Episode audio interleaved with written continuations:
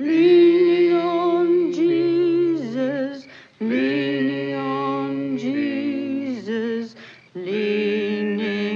on the everlasting. Olá, bem-vindos ao Pod Nocivo.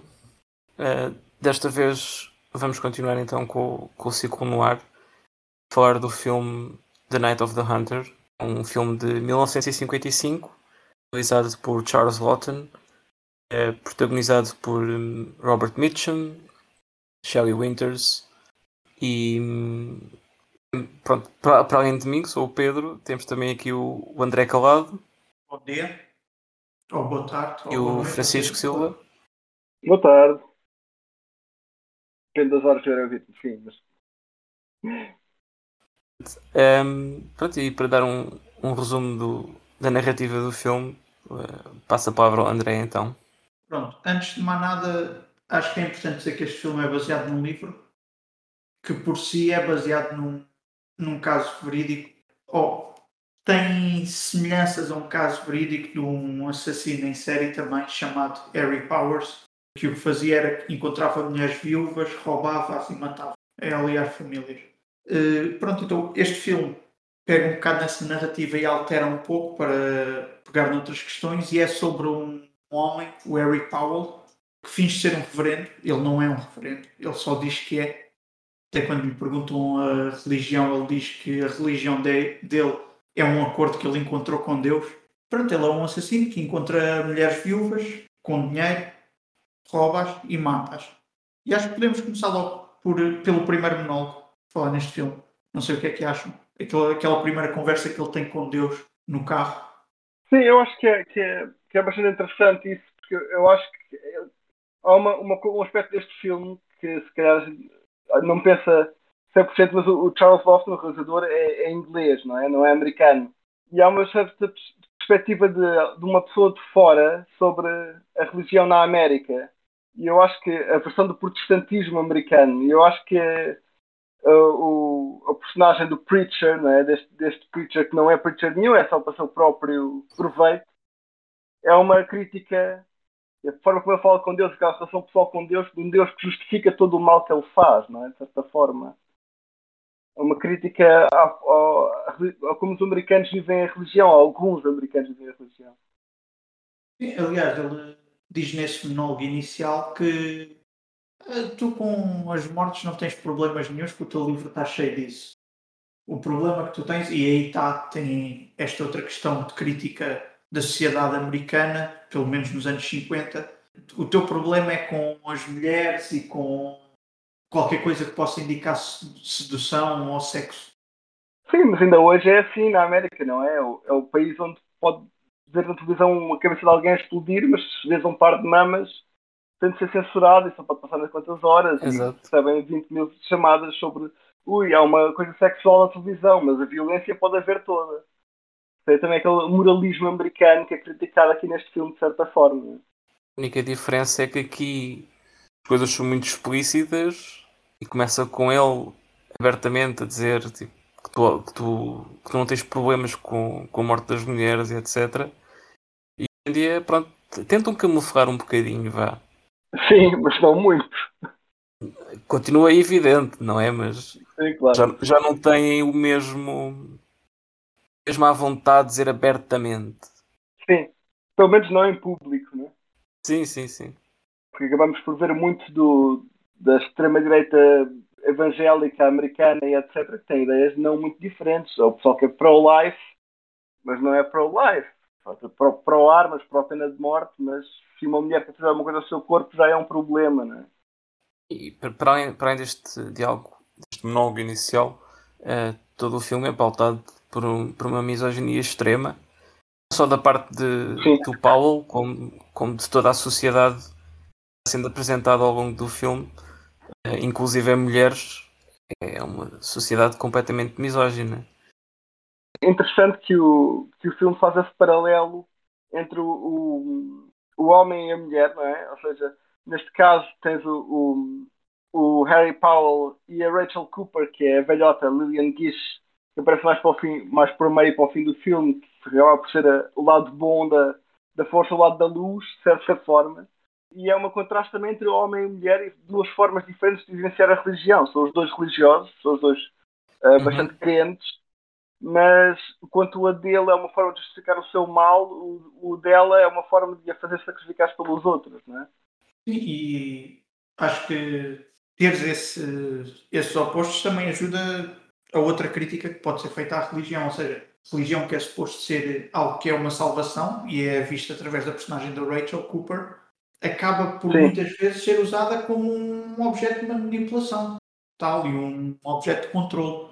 E termos Exato. o filme maioritariamente quem, é- quem tem mais tempo de filme dessas duas personagens ser o Paulo e Sim. ser a personagem que nós acompanhamos quase desde o início ao fim. Ou seja, a primeira imagem que vemos não é dele, mas é de um ato que ele cometeu. Uhum. Ah, Também quer dizer qualquer coisa, quer dizer que talvez seja essa manipulação que esteja mais presente. E a personagem mais isolada do filme ser a que usa a religião para o que supostamente ela existe. Sim, e, e ele é a personagem com, com mais poder, não é? E lá está, o poder não só o poder da violência dele próprio, mas também tem o poder social de ser homem, de ser respeitado pelas outras pessoas, porque é supostamente um preacher, ahm, tem, tem uma posição social acima de qualquer mulher, não é? Que aparece no filme, que são para ele objetos que ele violenta e que rouba e mata e etc. E essa posição social é vista também na forma como, lá está, o resto da- das pessoas lidam com ele. Há, há toda uma grande adoração perante o reverendo que chega à cidade, à aldeia neste caso. Há, assim toda uma reverência e tudo o que ele diz eh, é lei Exato. e, e ninguém desconfia dele. Sim, sim, é, é uma capa. Existe uma personagem fora daquela família que desconfia dele, mas é imediatamente mandada calar. Que é o marido daquela mulherzinha. Não Sim, sim, sim. Não é marido, acho que é filho. Não, eles tratam-se por eh, mom and dad, mas é marido. Ah, ok. Passa-me um bocado ao lado. É uma, é uma acho que- escolha engraçada, mas um bocado estranha. É, é como o vice-presidente dos Estados Unidos, o, o- ex-vice-presidente do Trump, como é que ele chamava? Também fazia isso, chamava a mulher por mother. Também é um bocadinho estranho. E um kink, um kink muito manhoso. É, é. É porque é mãe dos filhos dele, basicamente. Sim. E, é- e é o papel mais importante, é, é ser a Sim, mãe. é o papel da mulher. Exato. Sim, mas aqui, aqui também é interessante que ela também lhe chama Dad, não lhe chama nem pelo nome, ou seja, ela só o trata pelo nome quando está chateada com ele. Pá, co- como, como todo o filme tem, tem esta aura conservadora, quer no vilão, quer no, no resto das pessoas. Sim. A mulher, é muito, a mulher especificamente é muito vista só como mãe. O corpo da mulher é só para ter filhos. Há, há uma cena bastante. Para mim é bastante forte, especialmente vendo, pronto, tendo em conta o nosso contexto atual. De que quando eles vão dormir a primeira, a primeira noite, quando casam, a Shelley Winters, eh, que é a Willa, com, com o Powell, e ele obriga tipo, a pôr-se em frente ao espelho e dar-lhe todo um sermão sobre o corpo dela só servir para ter filhos e para ela não pensar em ter sexo e não sei o quê. E, e vai de acordo com isso. Sim, mas lá está. uh, Mas depois, isto também acaba por ser uma, uma crítica do, do Charles Lawson, porque depois a, a mulher que acaba por ser o símbolo do bem e o símbolo de uma boa mulher, não é? que é a Rachel, não tem filhos próprios, acho eu, pois não. Eu já não vejo o filme há algum tempo. Ela, Tem ela filho- filhos. Tem Tem um um filho. filho, mas ela diz que ele já não precisa dela e já não vive lá ao pé. Sim, e por isso é que ela quer acolher os miúdos. Exato, ela não se define por ser mãe, ela adota estes miúdos que vêm, estão fugidos, não é? Mas ela não, o, o que ela se define ela própria não é como mãe, é como, como uma boa pessoa que quer proteger outras pessoas, pronto. E é uma figura maternal nesse sentido, mas não é uma figura maternal necessariamente fisicamente de usar o seu Sim, corpo sim, sim. para crianças, etc. Não é? Portanto, não é da mesma forma que o Powell vê as mulheres, não é como ela se define a si Sim, própria. sim, sim.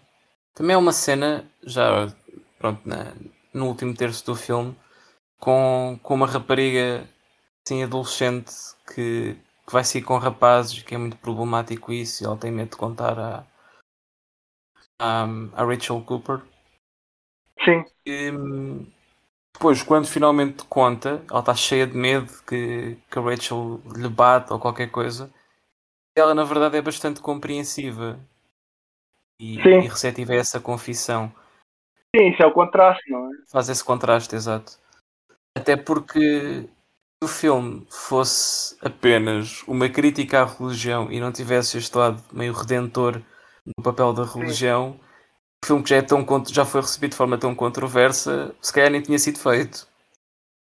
Sim, sim, sim. Eu, eu acho que sim, é basicamente uma forma de ver, não é contra a religião, vai, é contra uma, uma certa interpretação, uma certa maneira de viver a religião e não outras. Pronto.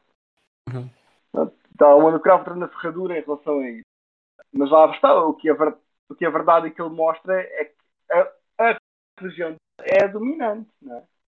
Sim, mas atenção que o filme mesmo assim teve o cuidado de dizer que o, que o Paulo não era um membro religioso verdadeiro. Até quando lhe perguntam a religião, ele não dá religião nenhuma. Ele diz que tem a sua própria relação com Deus e é essa a religião dele. Ou seja, teoricamente não é uma crítica específica a uma religião. Não, mas o protestantismo em geral tem muitas, tem muitas vezes essas expressões das religiões, das relações pessoais com Deus, etc. Sim, Os sim. americanos também do pentecostal e etc. Que é, não é como o catecismo em que temos esta estrutura hierárquica toda de padres e bispos, arcebispos, cardeais e eles lá não.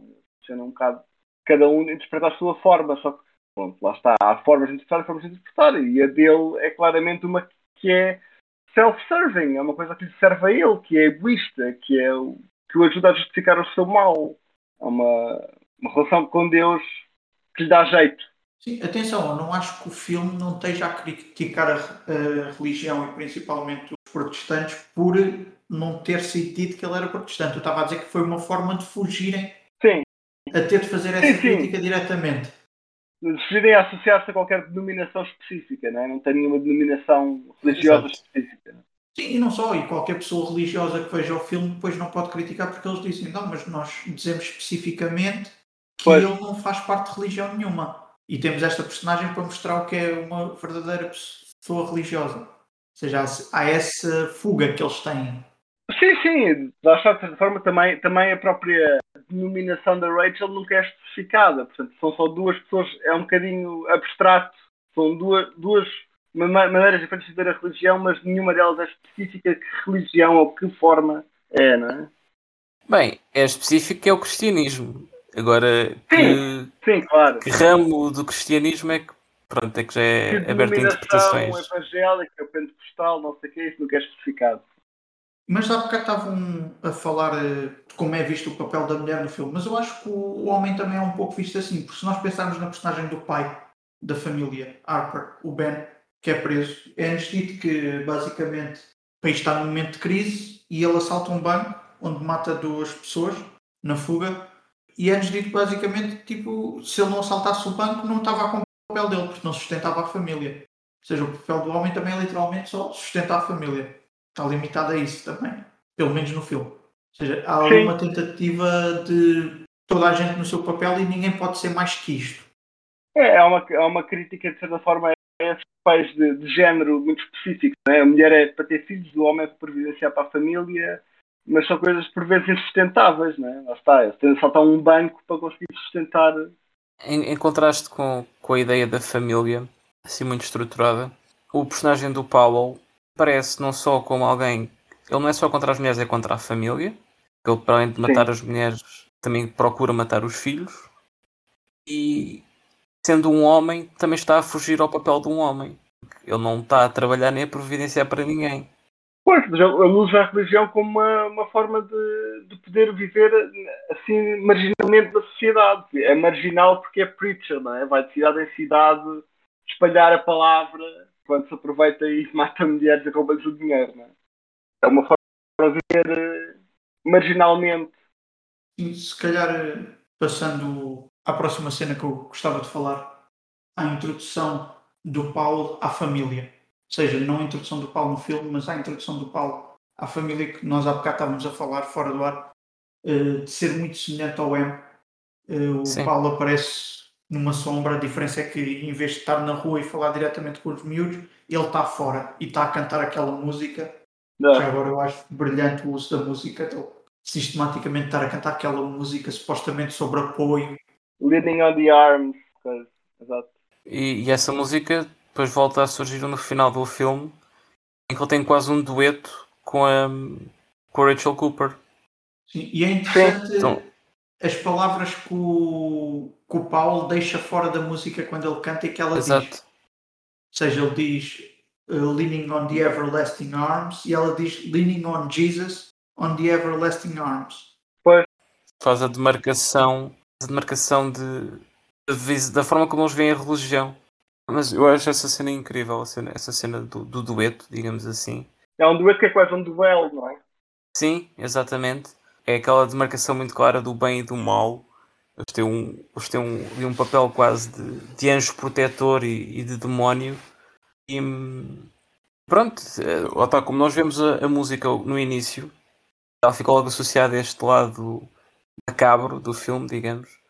Depois no final há ali uma espécie de redenção, porque nesse duelo quem acaba Sim. por ganhar é a Rachel Sim, sim, sim. Como se re- redimisse a música e deixasses de ver dessa forma mais ahm, creepy, digamos. É, é, é precisamente isso, é um duelo em que os dois de certa forma estão a usar a sua, a sua fé, cada a sua, se bem que a dele é uma coisa muito pervertida, que não sabemos bem se é fé, o que é que é, não é? Para ver qual é que tem mais poder, e acaba por ser a dela que tem mais poder, ela ganha esse combate, não é? Já- Já que estamos aqui a falar do, do final do filme, apesar de ser aqui um salto um bocado grande, só hum, pegar já que na parte do, do fim eles começam a tipo a- as pessoas da, da aldeia começam a gritar Bluebeard a se Sim. referir a ele, que é, que é um personagem que lá está, que matava as, as, as mulheres dele. Exato. É um termo usado na criminologia, acho eu, eh, regularmente para referir-se a homens que matam as mulheres, ou seja, casam-se e matam as mulheres, como nós usamos a viúva negra para as, para as mulheres que matam os maridos, costumamos usar eh, o Bluebeard. Bluebeard para os homens que matam as mulheres. Barba Azul. Exato, eu só não sabia se devia tra- traduzir ou não. É, é, mas, é, mas é o equivalente, sim, e, e é isso. É, e é basicamente o que ele é, não é? É, é um, é um serial killer, pronto. Mas depois há umas cenas do filme também que não falámos, ainda só estamos do princípio para o fim, mas tudo, tudo no meio há aquela parte muito mais conto de fadas no filme, com- quando eles fogem no rio e tocam e cantam, cantam uma, uma música que a miúda começa a cantar, claramente é dobrada com uma voz de uma mulher adulta, mas que há todo- todos os efeitos de, de um sapo onde eles passam, de uma eh, teia de aranha por cima do, da câmara faz frame para o filme, todo um, todo um ambiente de quase história, história de fadas dos irmãos Grimm ou alguma coisa do género, com os dois miúdos a fugir, que é um elemento que torna que é algo muito original neste filme. E lá está que vem também do, do muito influenciado de Malmão, pelos filmes de, terror da Universal dos anos 30, etc. Mas que traz a este filme algo de, de especial, que continua um bocadinho essa tendência de, do bem contra o mal, do- de um conto de fadas no meio, toda uma coisa, um, um ambiente quase sonho barra pesadelo que acontece através do filme todo. Não sei o que é que acharam disso. Ah, Acho que também traz aquele, aquele contraste de. Porque o filme tem, tem uma aura muito.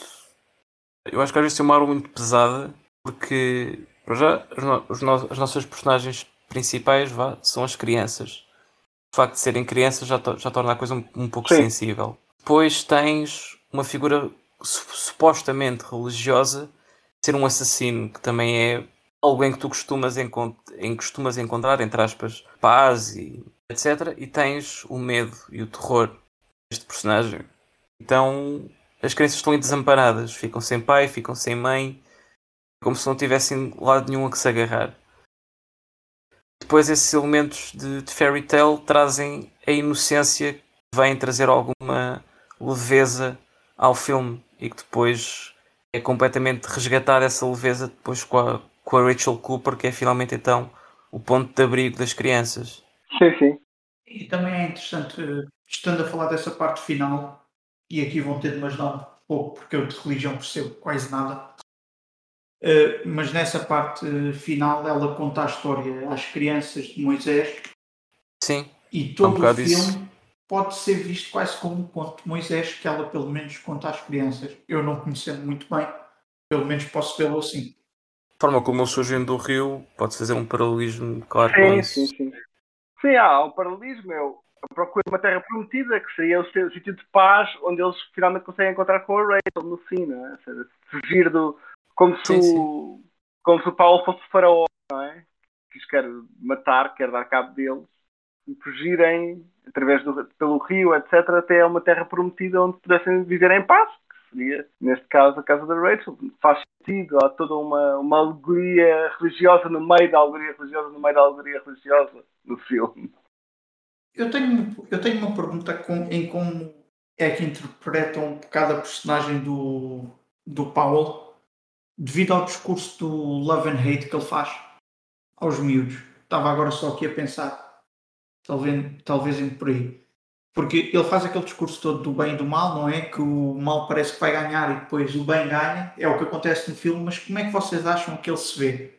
Vocês acham que ele realmente vê-se como o mal e sabe que é mau? Ou acham que ele vê-se quase como este Salvador que vem purificar o mundo Epá, isso é uma ótima questão.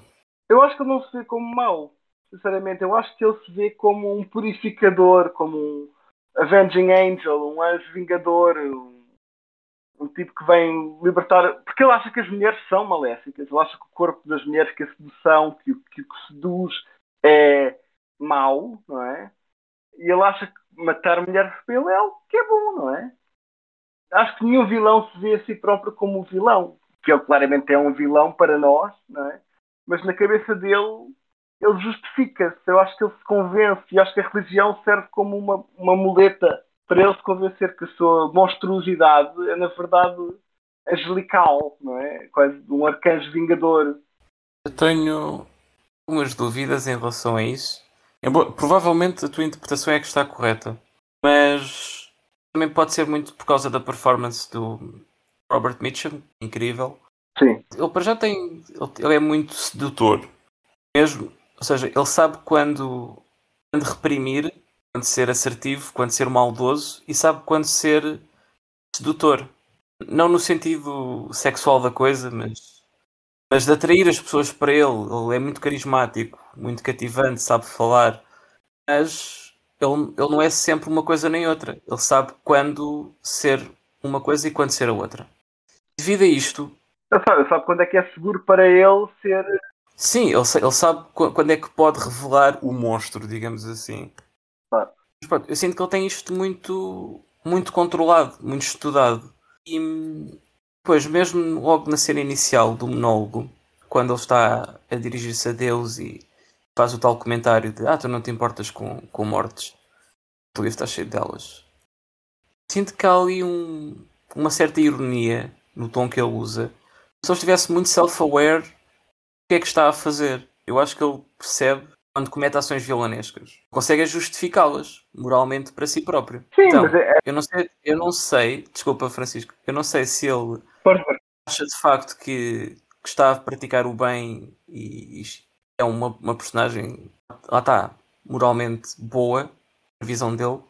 Ele tem de facto noção que está a cometer lá está, ações vilanescas, ações más, mas que, perante a visão dele religiosa e moral, são justi é justificável praticar o mal para o bem maior, digamos assim. Sim, eu acho que é, que é isso. Eu acho que ele, mas está, quando, como ele acaba por justificar, não é? Acaba por justificar aquilo que ele faz, que ele até pode até ter lá atrás na cabeça dele a ideia de que se calhar matar pessoas é errado, mas ele justifica isso com a ideia de um bem maior, não é? Aquela conversa que ele tem ao princípio com Deus é mesmo isso. É, tu não te importas com isto porque isto é eu sou um instrumento para um bem maior, não é? O mal que ele comete, ele justifica-se para ele próprio, que tem uma razão de ser, tem um, um bem maior.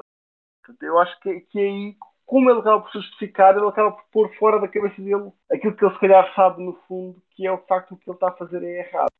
Que é uma compulsão mais do que. Eu só estava a perguntar porque toda esta relação que ele cria, tudo isto, que ele, pronto, toda esta situação do filme, é um ato de ganância. Ou seja, ele nunca dá como propósito das suas ações uh, purificar, ou seja o que for, ou fazer vontade de Deus.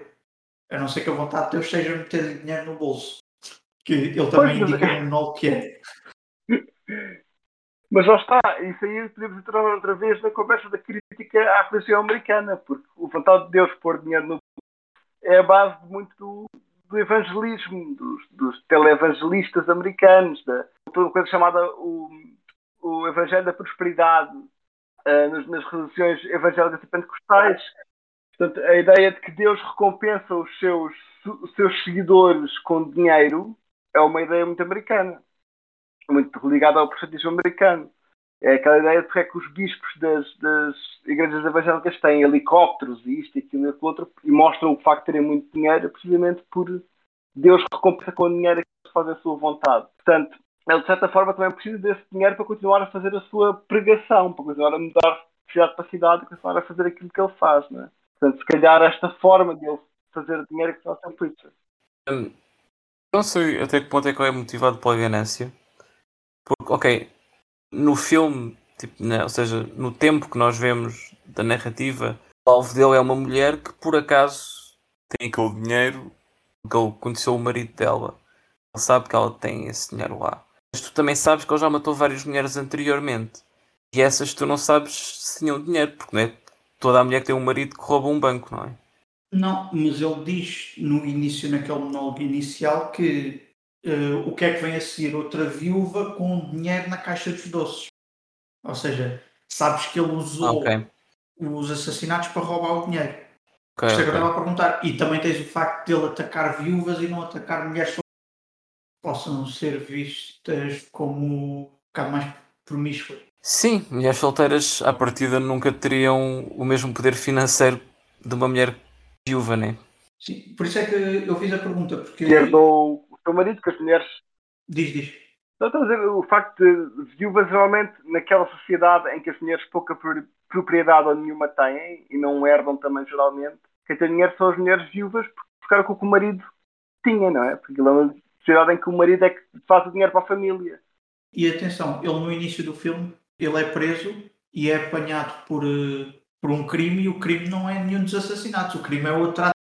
Ou seja, ele roubou um carro mais uma vez não, não se pode ver como é que o roubo de um carro é a vontade de Deus ou um meio para ele fazer isto ou aquilo. Ou seja, é, é actos de ganância. Por isso é que eu estava a perguntar se ele realmente vê-se como o herói desta história ou se ele sabe, não, eu sou, eu sou ganancioso e não, não tenho problemas em ser.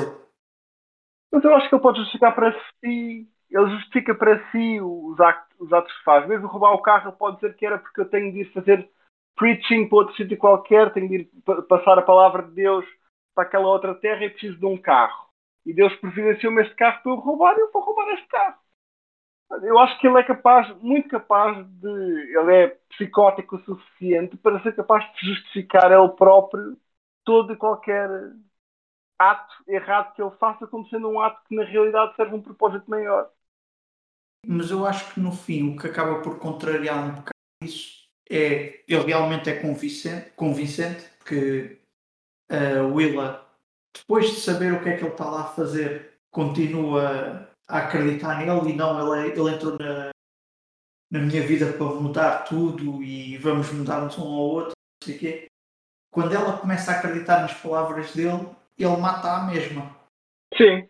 Ou seja, por isso é que eu tenho um bocado de dúvidas se existe realmente na cabeça dele essa justificação de, de espalhar a palavra, ou seja o que for. Neste caso, no caso de ele matar mulheres, nem é uma questão de espalhar a palavra, é uma questão de que ele acha que as mulheres são diabólicas, não é? Acha que são sedutoras e como sedutoras algo a bater. Eu acho que ele, ele tem um problema de frustração sexual profundos também, claramente, ali alguma coisa errada. E eu acho que, eu não sei se isto seria verdade ou não, um bocadinho de psicologia de, de sofá, mas se ele se sente atraído por uma mulher, se ele se sente atraído pela Willa, mais hipóteses tem ela de ser morta. Não? É? Que ele sente isso como um ataque à sua, à sua integridade, sentir-se atraído, sentir-se seduzido. É possível. Ou seja, basicamente nós estamos aqui a dar hipóteses, porque no filme nada, Sim. nada nos é dito de forma muito explícita, até porque na altura não podiam dizer nada disto de forma muito explícita. Mas também é que torna o filme mais interessante para conversar sobre ele, não é? Sim. E já agora dizer que a morte da Willa no filme dá origem a uma das melhores imagens do filme, que é o carro no fundo do rio. Sim, é uma coisa fantástica essa imagem. Estou super curioso para saber como é que eles filmaram aquilo nos anos 50. Ou seja, atualmente percebo como é que era possível, Sim. mas nos anos 50 filmar aquilo não, não pode ter sido fácil. Mesmo num tanto. Eu acho que há, acho que há vários planos ali, umas ervas dentro, umas ervas que depois ser umas algas dentro de um aquário à frente e depois atrás à cena com o carro. Eu não sei, há ali alguma coisa, há ali algum truque. Eu estou a dizer porque realmente está muito bem feito, até os próprios movimentos do cabelo dela com o corrente do rio funcionam muito bem, não me parece exatamente uma ventoinha atrás. Isso via-se.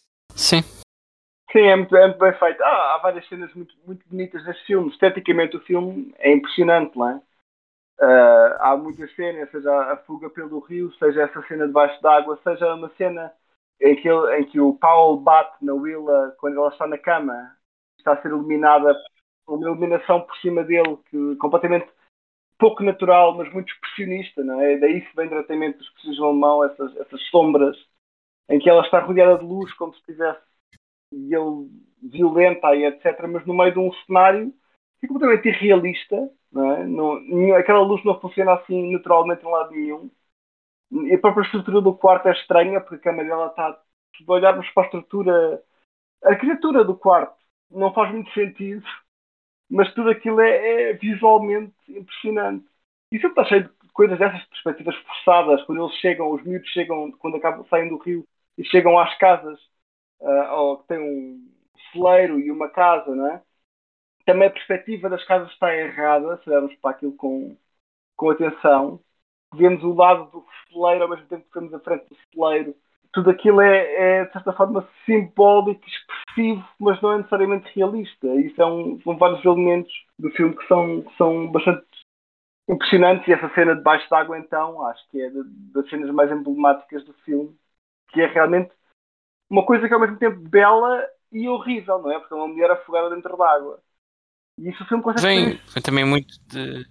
Sim, sim, o filme faz, faz muito isso, juntar o, o horrível, o, o pesadelo com o sonho, não é? Juntar o horrível com, com o belo ao mesmo tempo, no mesmo sítio. Ah, E acho que isso também vem muito de inspiração gótica e, e também algo romântica. A imagem dela debaixo do mar remete-me um, remete-me um bocadinho para a Ofélia também, por exemplo. Sim, sim, sim, com as, com as flores do caso Ofélia, com as algas neste caso, sim. Eh, o, o André também estava a dizer há pouco em off, se não, se não me engano, que esta era a cena preferida do Guilherme Del Toro. É uma das cenas favoritas dele.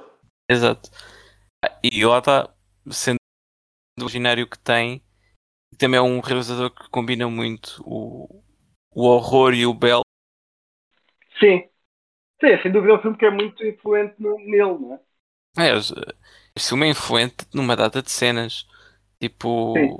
o Love Hate do Paulo aparece no, no The Right Thing do, do Spike Lee.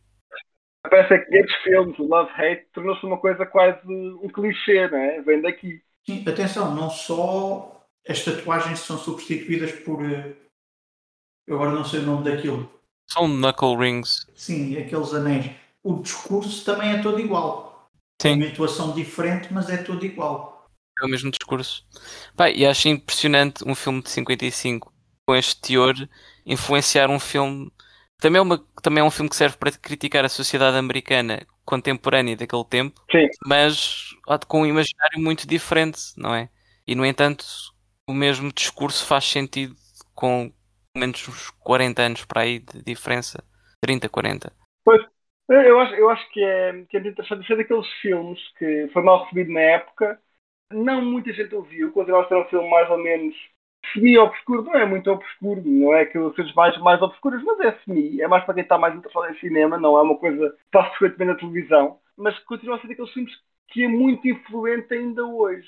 Por muitas razões, porque é uma misturada de géneros, porque é um filme de terror ao mesmo tempo que é um noir, ao mesmo tempo que é ah, uma- um conto de fadas ao mesmo tempo que é mil coisas ao mesmo tempo, que é uma coisa muito mais de agora, de 55.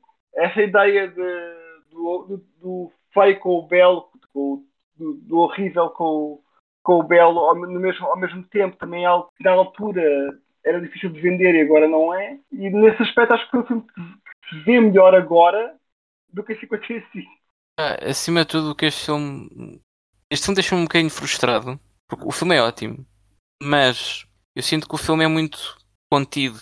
Ou seja, este filme, eu sinto que o filme precisava de mais liberdade para se expressar e que há aqui muitas ideias, muita criatividade que em 55, ou seja, em 55 nós já vimos esta criatividade toda. Imagina Sim. este realizador, este, este, esta equipa, etc., a poderem trabalhar com outro tipo de liberdade e com outro tipo de recursos.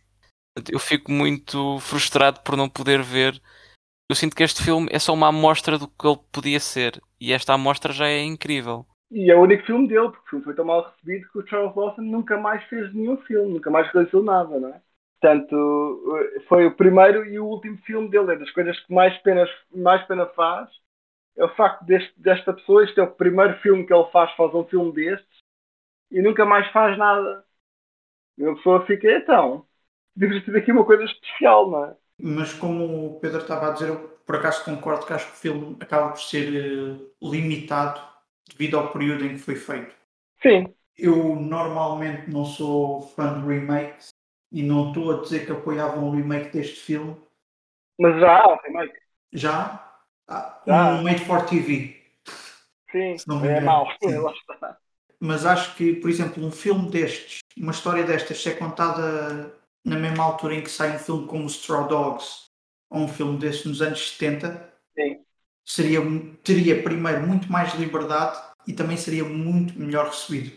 Mas eu não sei se calhar se, se ser mais explícito não tirava algum do encanto do filme. Não sei. Talvez, talvez o não se, talvez não se, mesmo não sendo mais explícito, tendo a liberdade de mostrar mais lados destas, da, da sociedade que está a criticar. Porque eu sinto que até nisso o filme acaba por estar limitado à época em que saiu. Sim. Que haviam coisas que simplesmente não podiam estar no filme, porque senão o filme simplesmente não saía nos cinemas. Sim, sim, sim, isso é, isso é verdade. Estamos na altura do auge do código de produção, não é? Sim, uh, eu lembro-me de outro filme que não tem nada a ver, mas que aconteceu uma coisa semelhante, o The Man with the Golden Não sei se já viram, é sobre um. Sim, sim, sim, com o Sinatra. Sim, com o Sinatra, é sobre um, um drogado ou um em recuperação e o filme simplesmente não deixaram passar no código. Porque, sim. simplesmente porque falava sobre a droga. Sim, não era um filme propriamente pró-droga, não é? Não, não é um filme pró-droga, mas não o fazia. Exatamente, é um filme que critica a droga à mesma, mas do ponto de vista humano, ou seja, esta pessoa não deixou de ser pessoa.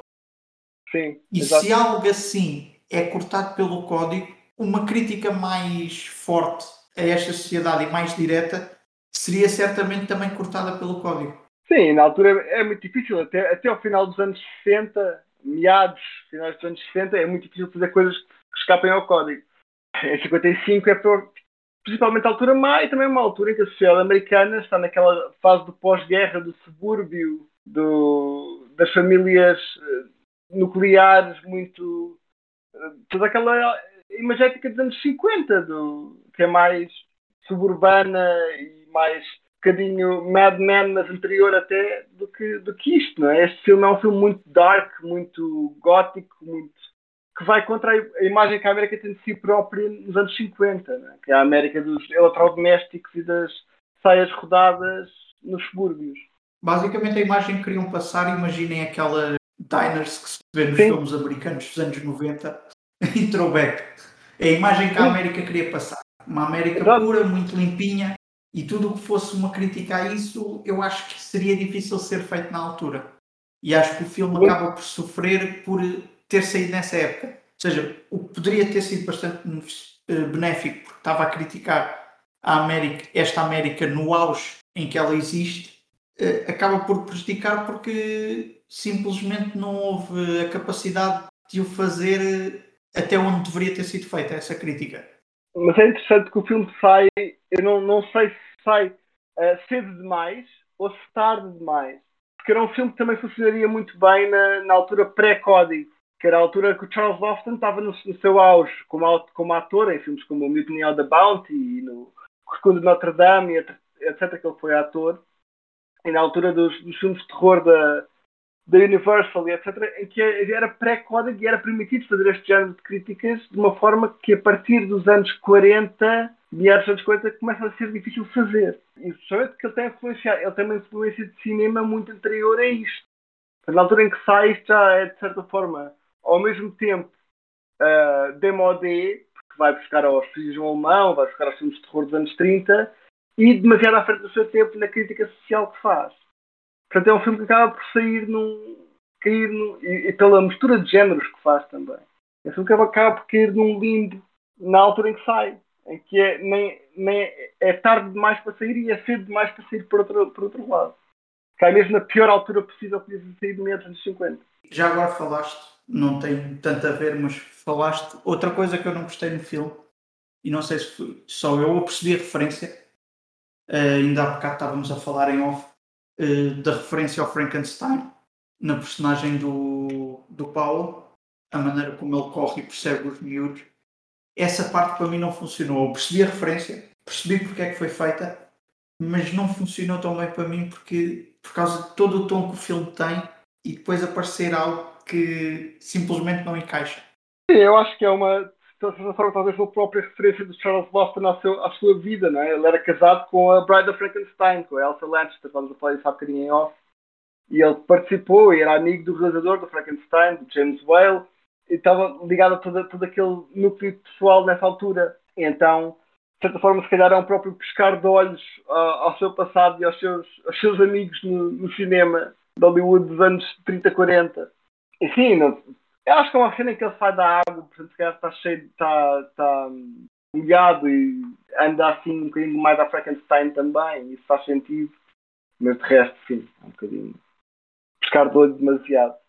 Falando sobre, sobre as influências do filme e ele estar à frente do seu tempo, o, o Psycho do, do Hitchcock sai em 1960. 60 e é considerado o pai do, do slasher, não é? Tipo, o precursor do, do que viria a ser o slasher.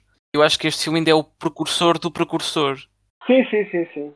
É uma. Porque é um... o, o Powell usa uma faca também. O Powell usa também uma faca. Embora nós nunca vemos tipo, ele a, a matar ninguém no plano com a faca. Um, criou logo esse, esse imaginário. Tens a questão dele matar mulheres especificamente. A perseguição. Ter a perseguição, tens toda aquela aversão sexual. Ele parece um, um, proto, um proto Mike Myers, quase, em, em, alguns aspectos. E, pronto, e já no que toca ao género em que o filme se insere, estamos aqui a apresentá-lo como exemplo de noir rural. Eu vejo um bocado mais como thriller e quase um filme de terror, devido a este personagem.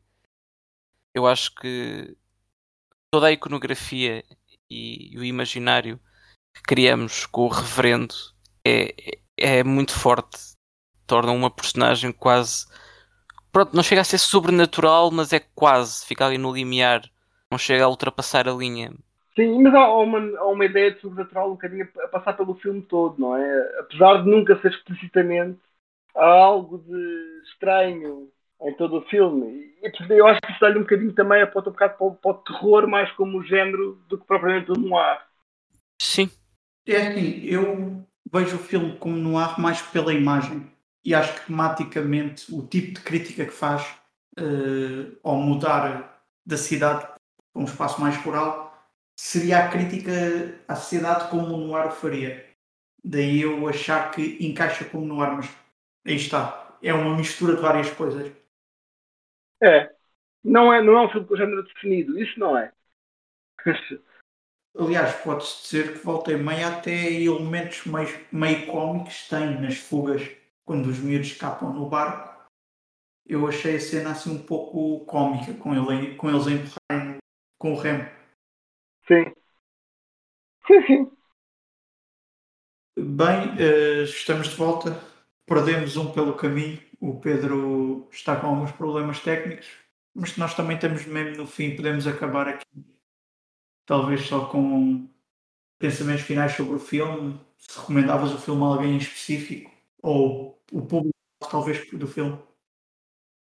Eu acho que eu acho que eu para mim este filme é um, é filme que é para mim está nos meus filmes preferidos, no top 20, com certeza o Night Hunter estaria, estaria neles, é um filme que eu gosto muito. Porque gosto muito de coisas que influenciaram este filme e coisas que este filme influenciou. Recomendações para quem, para quem gosta disto. Lá está, eu acho que é dos primeiros filmes que eu estava a dizer há bocadinho, uh, como estávamos a dizer há bocadinho, dos primeiros slashers ou dos filmes que influenciou os, os não é? E portanto, uh, acho que há alguns filmes que vêm têm algumas semelhanças, como já falamos do Cycle, mas por exemplo, o Peeping Tom também é um filme sobre um, um tipo com frustrações sexuais profundas que também persegue mulheres e as mata. E na, na mesma altura, mais da altura deste, 60, 62 também, temos o, o Cape Fear original, não, não o remake do Scorsese, mas o original, que é também com o Robert Mitchum, que tem algumas semelhanças também com este filme. Três que, que eu recomendaria. Ou seja, Mitchum, excelente vilão. Sim, sim, sim. O Mitchum é o se um MVP para este filme, para o Night of the Hunter, eu acho que recordaríamos todos que seria o Robert Mitchum, não? Sim, eu diria o, o Mitchum, a Lillian Gish, acho que também está excelente. Sim. E talvez o, di, uh, o diretor de arte, que acho que é o Williard Brown, acho que é o nome dele, porque acho que a arte, principalmente naquela cena, está muito boa. Os sets e isso tudo. Pois está. Isso é, é, é espetacular. E eu acho que é um, é filme que é um filme que eu. Isso é uma razão pela qual eu acho que recomendaria alguém a ver, porque é um filme que não há outro igual. O realizador não fez mais nenhum filme, nem antes nem depois. É uma, é uma peça muito sui generis, vive entre, entre géneros diferentes, não faz parte do género do seu próprio género mesmo, literalmente sui generis, e, e que, de certa forma, é uma experiência única. Eu acho que qualquer pessoa devia ver por isso, se fosse por isso. Eu também recomendava a pessoas que gostassem assim desse estilo de filme, principalmente os, o que eu vou chamar os press slashers, seja os Cycles, o, os M's, filmes assim. Uh, mas Sim. Vai com um aviso antes. Preparem-se e estejam habituados a ver filmes dos anos 50 exatamente por essas limitações que o filme tem em termos de comentários. Do podia e não podia ser Sim. mostrado. MVP concordo, e acrescentava aqui um LVP, se calhar. Eu acho que o elenco infantil, mesmo para a época, é um bocado fraco. É por causa do a época, não me irritam os miúdos. A única coisa que fazer é quando os miúdos me irritam. Neste caso, eles não me irritam especialmente. deixa, deixa seguir, não, não, não me chatearam particularmente. Há miúdos, às vezes, uns filmes são muito irritantes. Não, nunca estou à espera de muita coisa, é isso também, não é? Nunca, nunca espero muito de atores infantis não tive grande problema com eles. Mas sim, se tivesse que escolher o LVP, seria talvez os miúdos. São miúdos, não é? Pronto. Talvez o problema tenha sido meu que estava à espera de ver a qualidade no mínimo dos, do Shane. Que é ridículo esperar isso, mas pronto. Sim, sim, sim. Pronto. Shane é famoso por isso, não é? Sim. Uh, pronto, e depois acho que podemos terminar só com alguma cena favorita, se ainda não referimos.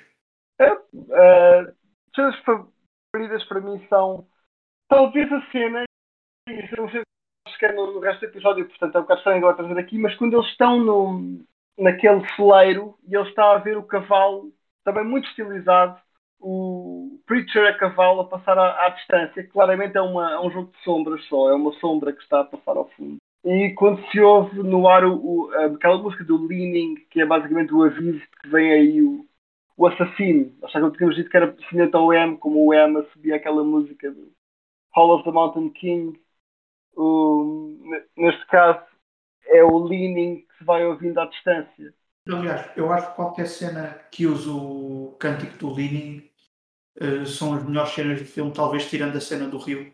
Sim. Porque Sim, uma é. música tão doce, por falta de outra palavra, ser usada e, tornar, e tornar-se tão escura e tão intimidante. É. Acho também muito devido à performance dele. Lá está, é, é um, aquela coisa de slasher, não é? É um bocado, ouves a, ouves a música do mal quando se aproxima, não é? Ouves o, é, seria, seria o tema do John Carpenter, do Halloween, o tema do Mike Myers, que o filme está a aproximar, seria o, o M a assobiar a música, e neste caso é o Leaning, que é, vem aí o terror, não é? Sim, com a diferença que todas estas músicas que referiste têm aquele tom mais agudo, Sim, quase parece que irrita o ouvido, e este aqui quase que nos parece que quer nos meter a dormir. E acho que também tem a ver muito com o estilo de vilão que, que o Paulo é, porque é um vilão que não ataca imediatamente, vai se infiltrando na vida das pessoas. é. É insidious sempre. Su- Subreptício. Pronto, eu acho que podemos ficar por aqui, se calhar por hoje. Ok, ok. Sim, pedimos desculpa pelos problemas técnicos. Eu será de volta para a semana, já deve, já deve ter resolvido os problemas técnicos para a semana.